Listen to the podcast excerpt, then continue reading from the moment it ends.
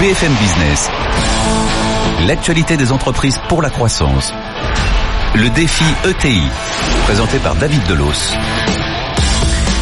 Le défi ETI sur BFM Business, top départ. Bienvenue dans l'émission consacrée aux entreprises de taille intermédiaire. Ce ne sont plus des PME, ce ne sont pas des grands groupes et pourtant elles sont cruciales pour le tissu économique en France. Des ETI qui parfois ont des envies d'ailleurs. Alors comment se développer à l'international? Quel coût Quelle stratégie mettre en place lorsqu'on veut se projeter hors des frontières de l'Hexagone? Cette problématique, nous allons la soumettre à Michel Artière, le PDG du groupe thème et à nos experts de la semaine, Marc Lefebvre du cabinet d'audit EY et Fessal Laraki de notre partenaire la Banque Palatine. Mais d'abord, l'actu de la semaine. BFM Business, le défi ETI. L'actu de la semaine. Et l'actu de la semaine, c'est euh, comme à chaque fois euh, avec Étienne Braque. Bonjour Étienne. Bonjour David. Et cette fois-ci, coup de projecteur euh, sur le chiffre d'affaires et peut-être surtout les investissements des TPE, PME.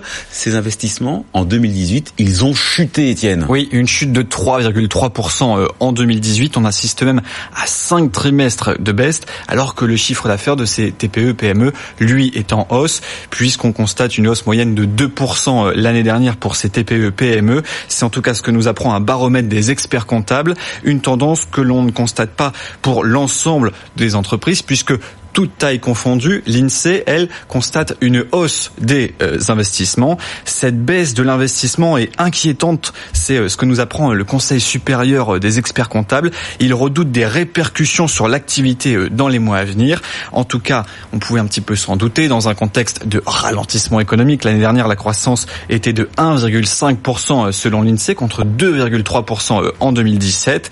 Donc ces chiffres démontrent une fois de plus un certain attentisme de la part des chefs d'entreprise, mais il faut aussi rappeler que les TPME et les PME avaient largement investi en 2017 avec des investissements de l'ordre de 2%. Merci beaucoup euh, Étienne. Euh, on retourne maintenant à notre thématique de la semaine, c'est le focus. BFM Business, le défi ETI, le focus de la semaine.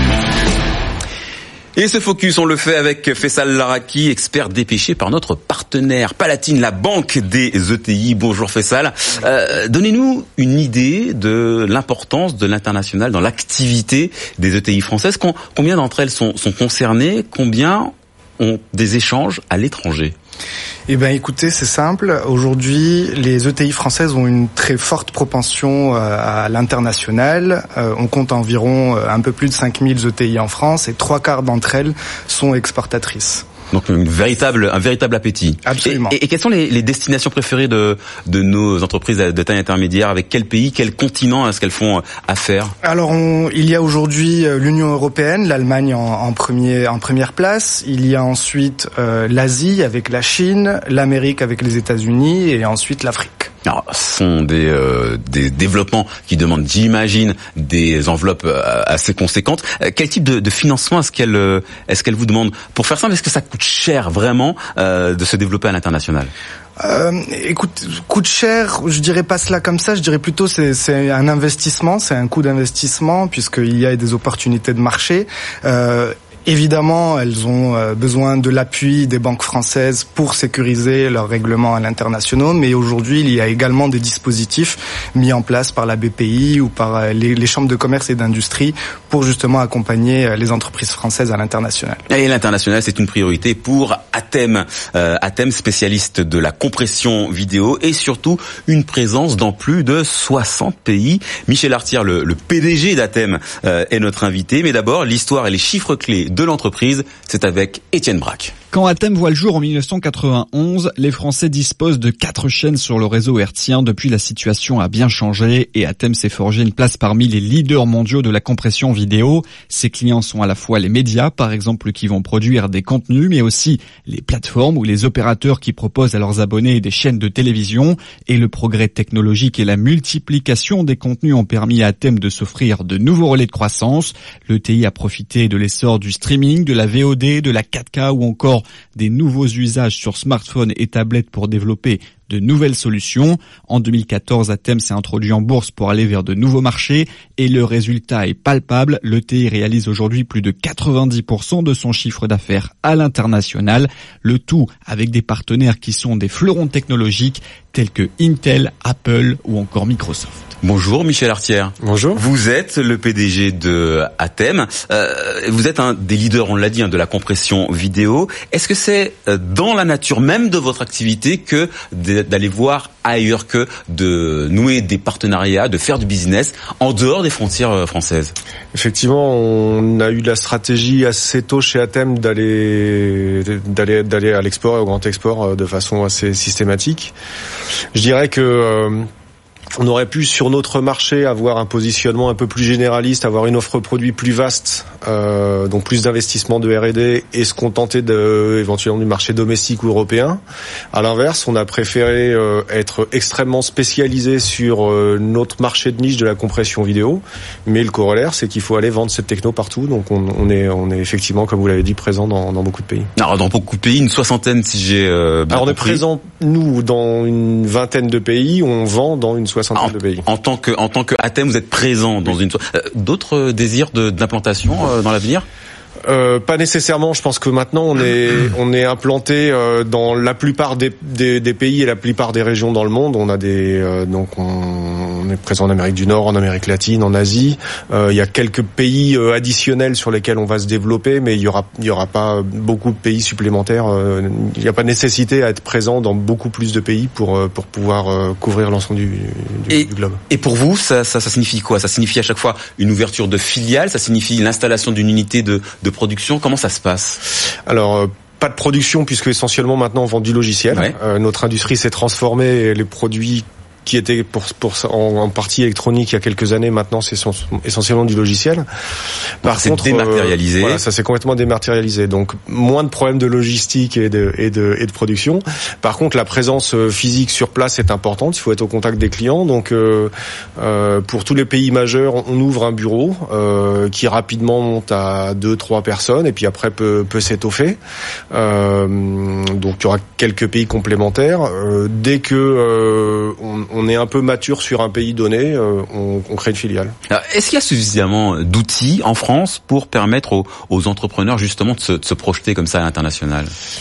Ben moi, je trouve qu'on a été bien accompagné euh, sur la partie internationale par euh, euh, ce qu'on appelait les contrats assurance prospection COFAS autrefois, qui sont maintenant partie de BPI, par euh, les programmes de volontaires à l'international pour les mmh. jeunes, les VIE aussi euh, par BPI, on utilise beaucoup. je pense que tout ça, c'est des, des très bons outils de financement ou, ou, ou pour financer des jeunes qui partent à l'export. et ça, c'est pour moi une des clés du succès, c'est d'embaucher des locaux, mais aussi d'expatrier des Français pour réduire une sorte de, de mix. Voilà, réduire le gap culturel qu'il peut y avoir et être sûr qu'on se comprenne bien avec nos équipes qui sont en remote. Alors, je vais me tourner vers Marc Lefebvre. Bonjour. Bonjour. Euh, vous accompagnez les entreprises au sein du cabinet d'audit euh, EY France. Quels sont les, les obstacles les plus euh, les plus communs pour l'entrepreneur qui veut justement tenter l'aventure à l'international? Alors, cabinet d'audit et de conseil.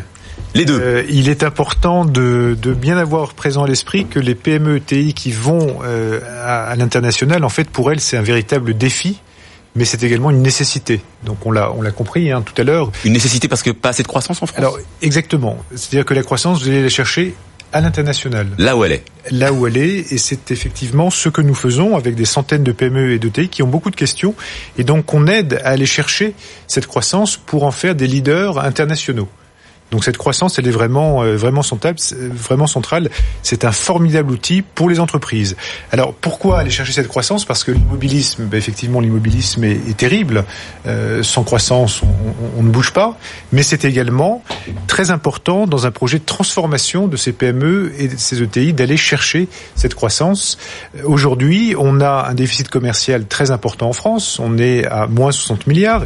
Si on regarde euh, nos amis, nos amis allemands, c'est effectivement 15 000 ETI, donc trois fois plus, qui sont encore plus exportatrices que les sociétés françaises. Car en même temps, on ne les a pas, nous, les 15 000 ETI. Hein. On les a pas. Mais on a 135 000 sociétés euh, qui sont exportatrices. La moitié d'entre elles seulement exportent de façon occasionnelle. Donc vous voyez que c'est finalement pas tant que ça. D'accord. Euh, alors rien n'est rien n'est rien n'est constant. Si on regarde l'Italie, c'était une un déficit commercial de l'ordre de 50 milliards en 2010. Maintenant, c'est 30 milliards de bénéfices, balance commerciale, en 2017. D'accord. La France est à moins 60 euh, milliards, l'Allemagne, je le disais, plus de 130.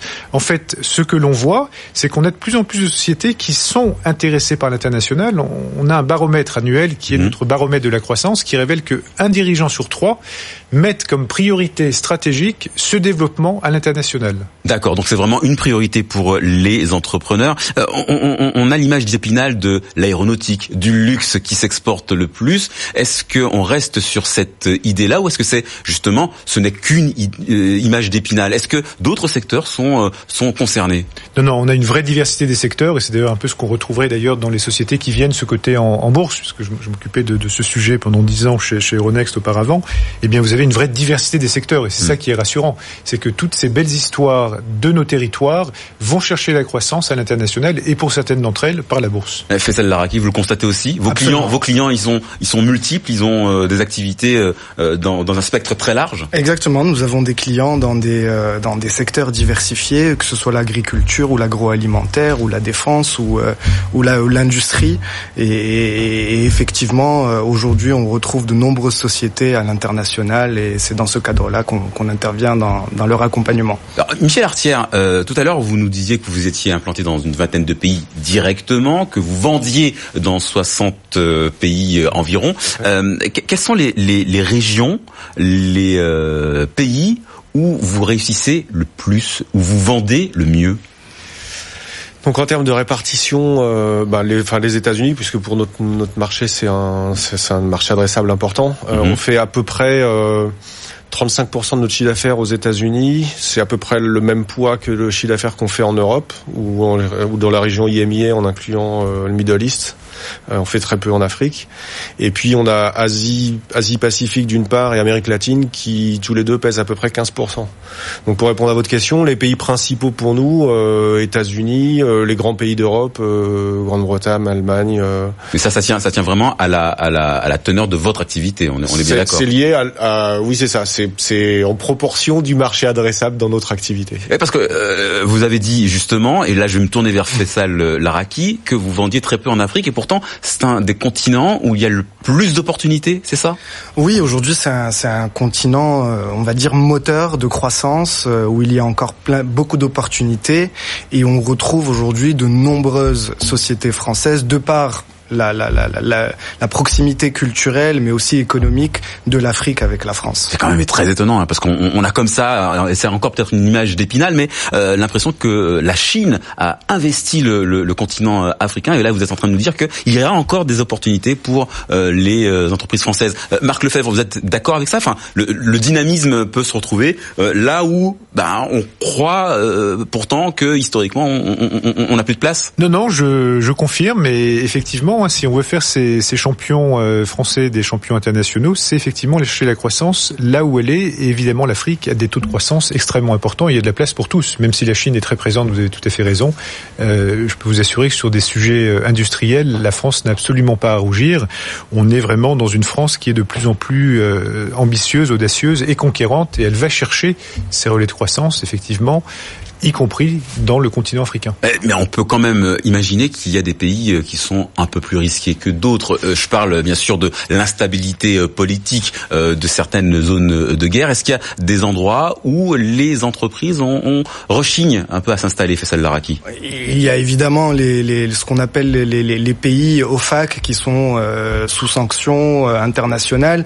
Là, évidemment, les, les entreprises ont, ont, de moins en moins de facilité à, à accéder à ce type de pays.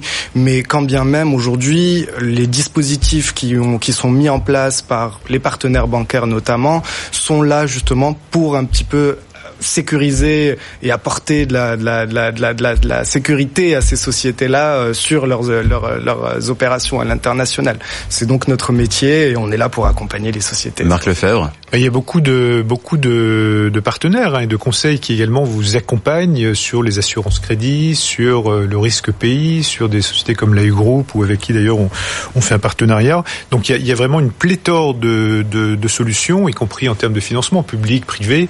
Euh, donc aujourd'hui, les sociétés sont plutôt bien accompagnées. Et contrairement à ce qu'on pourrait penser, les Français mettent l'export, je le disais tout à l'heure, au, au, au top de leur priorité, plus que les Allemands ou le Royaume-Uni. Ça, c'est l'étude qu'on fait. Et comment, comment ça s'explique ça alors, je dirais qu'on a quand même un certain retard. Donc, ce retard. Donc, on veut le rattraper. Voilà, on veut le rattraper. On veut que notre tissu industriel, qui a beaucoup souffert ces dernières années, eh bien reparte. Hein. Un tissu économique, territorial et industriel fort. Et ça, ça passera par les ETI, effectivement, qui font la fierté de la France, l'innovation, la croissance et l'emploi. Euh... Michel Artière, tout à l'heure, vous disiez que vous ouvriez une petite filiale et que ensuite on faisait un mix en pour le, en ce qui concerne les, les employés euh, de travailleurs locaux et d'expatriés. Euh, ça se passe comment? Le recrutement est facile?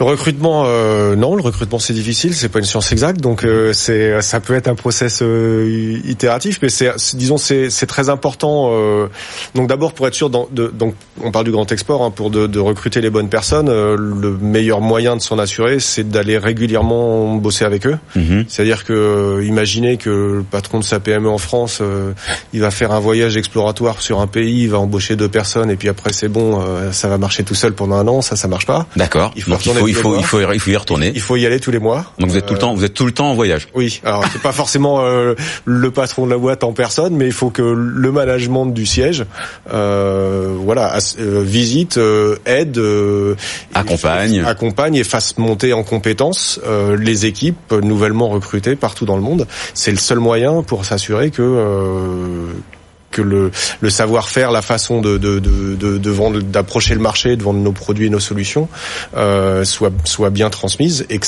et que ces personnes qu'on qu'on recrute localement euh, puissent faire leur job. Alors néanmoins, il y a besoin de euh, il y a besoin que ça soit des locaux, c'est très important. Euh, il, il, faut des, des, des, Américains pour vendre aux États-Unis, il faut des Brésiliens au Brésil, il faut des Chinois en Chine. Euh, mais si on n'a pas aussi des Français en permanence qui sont sur place également. Pour faire la courroie de transmission c'est vraiment beaucoup plus difficile. L'expérience on, a maintenant généralisé ce mode de fonctionnement dans tout dans tous les en faisant un mix. C'est Marc Lefebvre c'est la bonne solution pour pour euh, peut-être euh, aplanir un petit peu les différences culturelles? Alors, c'est l'une des solutions, effectivement. Il faut bien comprendre qu'elle est à l'international. C'est une stratégie qui doit être mûrement réfléchie, accompagnée. C'est sur la durée, c'est pas des coûts, effectivement. Après, il y a différentes stratégies qui peuvent être plus ou moins impliquantes en termes de coûts, d'ailleurs. Ça peut être simplement, vous faites du business à partir de distributeurs que vous avez choisis. Mm -hmm. Vous faites du business online. Donc ça, c'est c'est la solution la plus simple. Après, la solution plus complexe, telle que, telle que la vôtre, euh, c'est effectivement d'avoir une filiale ou une succursale. Donc filiale, évidemment, c'est plus impactant. Vous pouvez avoir une filiale 100% ou une JV avec un partenaire local. Donc là, il faut choisir le bon partenaire. Mmh. Ou alors, vous faites de la croissance externe et vous rachetez un, un concurrent ou pas un concurrent, mais en tout Alors, cas euh, un, un, acteur sur un terrain sur lequel vous n'êtes pas. Alors ça, c'est justement un des points sur lesquels je voulais revenir avec Michel Artier notamment. Euh, la croissance externe, c'est aussi une bonne façon de s'internationaliser? Euh, certainement. Alors ça, ça n'a pas été la recette. Ça n'a pas été, ça pas été votre cas. Jusqu'à maintenant, on a fait 100% de la croissance organique. Mmh. Euh, euh, néanmoins, oui, je suis persuadé que c'est une des. Vous n'avez jamais eu la tentation de vous implanter en, en rachetant une petite entreprise locale? Non, non. Pour nous, euh, donc euh, cons considérer faire faire des acquis de la croissance externe euh, aujourd'hui, oui, on le considère. On, on, ça sera plutôt avant tout dans un dans un objectif d'acquérir des technologies complémentaires à celles que maîtrise Atem, qui est la compression vidéo, pour pouvoir étendre notre marché adressable. Ça aura éventuellement un un, un, pour un améliorer, secondaire, en fait, améliorer l'offre, élargir l'offre plutôt, plutôt, que, que consolider une présence dans un pays donné. D'accord pour pour Athènes. Mais encore une fois, moi je parle qu'avec le oui bien, entendu, bien entendu. C'est pour, pour, ça que votre point de vue nous intéresse. Mais Faisal Laraki, la croissance externe, c'est quelque chose que vous accompagnez vous aussi euh, avec euh, avec vos clients? Absolument, absolument. Nous avons euh, aujourd'hui un département corporate finance qui est là justement pour accompagner euh, les clients dans leurs opérations de croissance de croissance externe et qui vient justement s'additionner à la à la culture internationale de la banque et, et au savoir-faire de la banque sur le, le, le, les métiers de l'international. Euh, J'ai l'impression que ça se multiplie justement ce, ce, ce, phénomène de d'acheter euh, une entreprise à l'extérieur pour profiter de son implantation euh, dans un pays euh, étranger. Bah, comme, comme vous disiez, ça peut représenter euh, des, des coûts d'investissement euh, conséquents et il faut constamment innover, il faut constamment investir dans la recherche et développement et donc peut-être que trouver une structure locale qui est déjà bien établie et qui a déjà euh, des- un, un réseau euh, d'affaires, ça peut être plus plus intéressant que de que de, de, de prospecter euh, depuis la France. Et Marc Lefebvre, il y a aussi les problèmes réglementaires, puisqu'il y a aussi des différences entre euh, ce qui se passe en France, le droit français, le, droit américain, le droit euh, en Asie. Alors il y a beaucoup de pièges, euh, il y a beaucoup de pièges effectivement à, éviter, hein, mais si on revient sur les fondamentaux d'une croissance externe, c'est pour effectivement atteindre une taille critique, c'est pour a- réaliser des stratégies ambitieuses, diversifier ses risques, et puis cette croissance, on va l'obtenir également pour attirer des talents. Donc là, on revient d'ailleurs sur des objectifs qui sont également ceux d'une cotation. Euh, quand on va à l'étranger, c'est également pour fidéliser et euh, améliorer ses, ses, capacités de, recrutement. Alors après, il y a effectivement des pièges qui sont euh, qui sont nombreux. hein. Il faut faire l'apprentissage du pays, de sa culture. Il ne faut pas sous-estimer les besoins financiers qui peuvent être importants selon les scénarios dont on dont on parlait. Anticiper les risques liés à un partenariat, choisir le bon partenaire, faire le choix de la loi applicable au contrat faire en sorte que ce soit un avantage concurrentiel, voir comment vous allez euh, rapatrier euh, les aspects fiscaux, enfin comment vous allez traiter la fiscalité de l'opération. Donc ça, effectivement, c'est tous ces conseils juridiques et réglementaires qu'une société comme EY peut apporter effectivement à nos, à nos clients, choisir le lieu d'imposition des profits, optimiser fiscalement les besoins d'implantation, etc., etc. Donc effectivement, c'est un parcours qui doit être accompagné. On voit encore trop souvent des sociétés françaises qui des la tête baissée et qui y vont. Alors là, effectivement, l'accompagnement. préparation, sans, sans, Là, je vais, je prêcher pour ma maison, mais l'accompagnement, on parle de nos amis banquiers, l'accompagnement est nécessaire parce que finalement, l'accompagnement, c'est un investissement dans la réussite de l'opération. Michel Artière, euh, le pays sur lequel il a été le plus compliqué de s'implanter, c'est, c'est, c'est de votre expérience, dans votre expérience, c'est lequel? Euh, il me vient plusieurs noms, mais c'est toujours des pays en Asie. C'est-à-dire, c'est les pays pour lesquels, euh, avec lesquels le, le, le, le- gap culturel euh, et la barrière linguistique est la plus importante. Euh, donc, euh, la Chine, la Corée, le Japon, ouais, c'est difficile. Ce sont des pays qui sont difficiles. ouais, alors, c'est euh, difficile. mais une fois qu'on y est, euh, tout se passe bien ou alors, ou alors oui, c'est, juste, l'entrée qui est, qui est compliquée?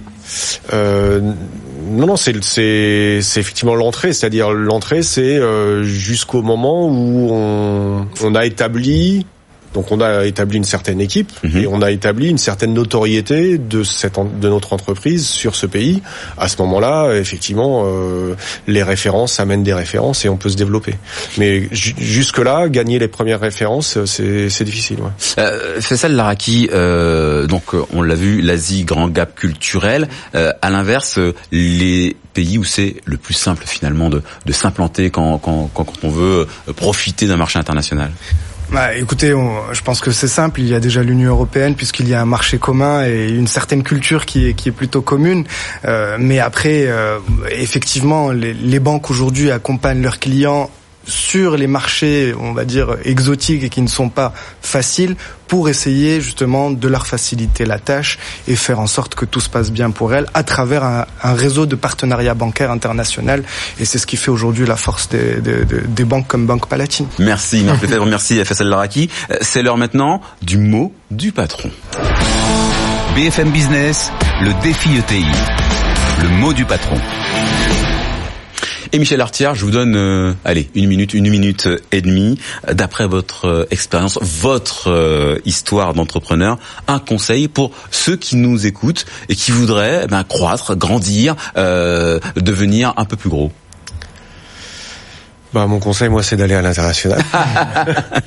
donc, euh, pour aller à l'international, donc on a déjà évoqué un certain nombre de sujets. Euh, je crois qu'un élément qu'il faut bien intégrer, c'est le fait que, donc, puisqu'il faut y passer du temps, euh, il faut choisir ses batailles et on peut pas attaquer tous les pays en même temps. Donc, euh, par exemple, euh, en Asie, euh, on, on rajoute un pays chaque année. On a rajouté l'Australie l'année dernière, on rajoute l'Inde cette année. Et quand on rajoute un pays, ça veut dire tout un programme pour tout le management, euh, d'y aller toute l'année. euh, voilà, vraiment, on déroule un programme sur un an pour réussir à. Ça a l'air d'être à- extrêmement lourd quand même, hein, de, de, de, de, de devoir oui, mais tout préparé. Euh, c'est un, disons, si, si on est, si on se disperse, en fait, on, on ne récolte rien du tout. Le deuxième point, euh, c'est sur un pays donné, euh, construire. Bon, moi, je parle avec toujours avec l'angle à thème, Absolument. B2B, techno. Euh, chacun pourra transposer ce qui fonctionne pour son entreprise ou pas. Euh, ce qui est important, c'est que la notoriété de la société se construit. Euh, en fait, il y a des cycles. Euh, C'est-à-dire que chaque nouveau talent qu'on va embaucher localement euh, dans notre filiale euh, X ou Y euh, va va va permettre à la société de progresser. On va gagner des nouveaux clients et en gagnant des nouveaux clients, on peut attirer des talents euh, qui seraient pas venus précédemment dans la société. On vient de vivre cette expérience très récemment. On vient de- d'embaucher un nouveau patron pour les US, puisque notre patron précédent nous a quittés après quatre ans de bons et loués au service, et on a réussi à faire venir quelqu'un qui euh, probablement n'aurait pas été intéressé par euh, Athème dans l'état de maturité dans lequel on était quatre ans avant. D'accord. Euh, donc il faut toujours avoir cette exigence pour toujours avancer et, Construire- et- et- construire et sa notoriété. sa notoriété. Et ça, ça permet euh, en termes de business, ça se traduit par euh, par euh, bah, de plus en plus d'activités auprès des clients. Euh, on commence par vendre des produits ou, ou, ou par prendre des marchés chez nos clients qui sont non critiques, et puis ensuite on devient progressivement euh, le vendeur de la solution critique, puis un fournisseur stratégique pour ses clients. Ah, donc On est en train de bien. Le, le, le, le conseil, donc, c'est être patient. être patient, Patient. et, euh, et mé- méthodique, méthodique. et organisé Méthodiquement. et voilà dérouler un plan. ouais. Merci beaucoup Michel Artière, PDG de Athème. Merci encore à, à Marc Lefebvre du cabinet d'audit EY. Merci à Fessal Laraki de Palatine, notre partenaire, la banque des ETI. Défi ETI, c'est fini pour cette semaine. On se retrouve dès le week-end prochain sur BFM Business. BFM Business, le défi ETI, l'actualité des entreprises pour la croissance.